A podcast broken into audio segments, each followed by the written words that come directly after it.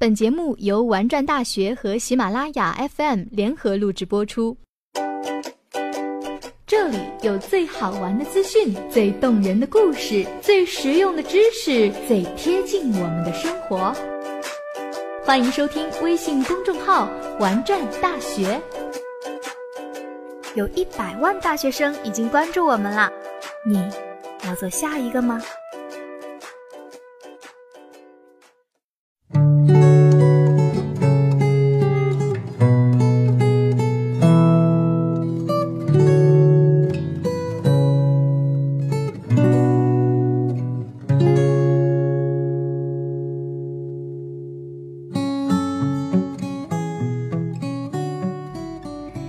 天想跟大家分享一部昨天去看的电影，安妮宝贝小说翻拍的《七月与安生》。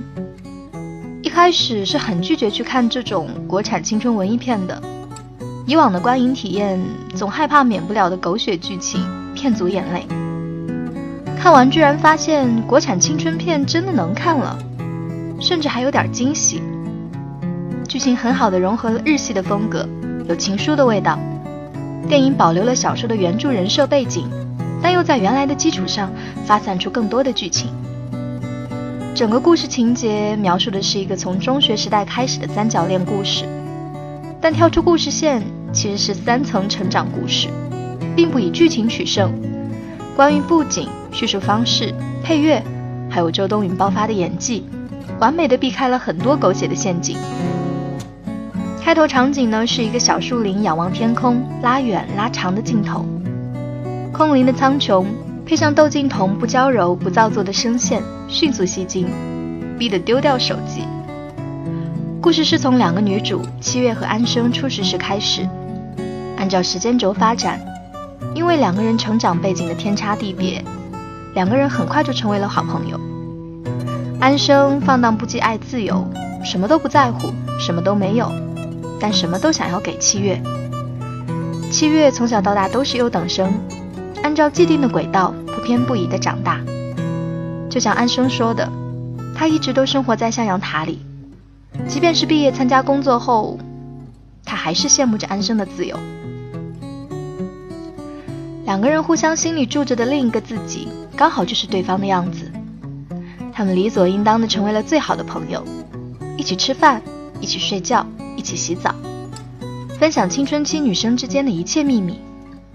但是哪有什么势均力敌？两个人能成为好朋友，一定是有一个包容着另一个吧？哪怕是在面对爱上同一个人的时候。周冬雨全程演技爆发，在她身上原本以为她才是七月，是当初《山楂树之恋》里那个有灵性却乖巧单纯的样子。但是出演安生的他，大概是近几年中演过最好的角色了。跟七月在一起的时候，他贪玩叛逆，但是懂得分享和担当成全。一个人在外面漂泊的时候，明明落魄到吃了上顿没下顿，颤抖着抽一根烟，尝遍社会最底层的人间冷暖。但是他给七月写的明信片，总是轻描淡写而过。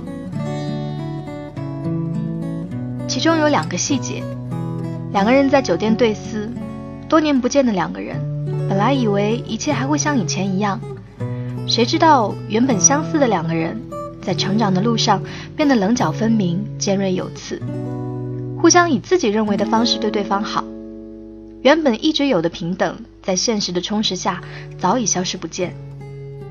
安生牺牲自己，成全七月的感情。安生用自己的方式回报七月支付的昂贵餐旅费，但是最后换来的竟是好朋友的。你不觉得你很贱吗？影片高潮部分，两人在苏家明的出租屋里撞见，隐忍多年的秘密终于被撕破。两个人遇事痛撕的那一场，八一相向，激烈的言语，泪水的揉杂。安生一句：“我们为什么会变成这样？”剧情到最后一再反转，不断颠覆原有的剧情猜想，也彻底打破国产片全天下一起幸福的传统剧设。他们从小到大一直羡慕着彼此，或自由，或安生，终于在最后做到交换人生。好女孩上天堂，坏女孩走四方。谁说女孩之间的友情不是这样呢？我恨过你，但我也只有你。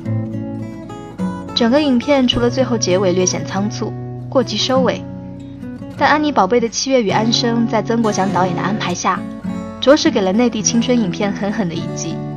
不狗血，不鸡汤，是值得和闺蜜相约假期的某个下午，一起同行的影片。最后，请记得带上纸巾。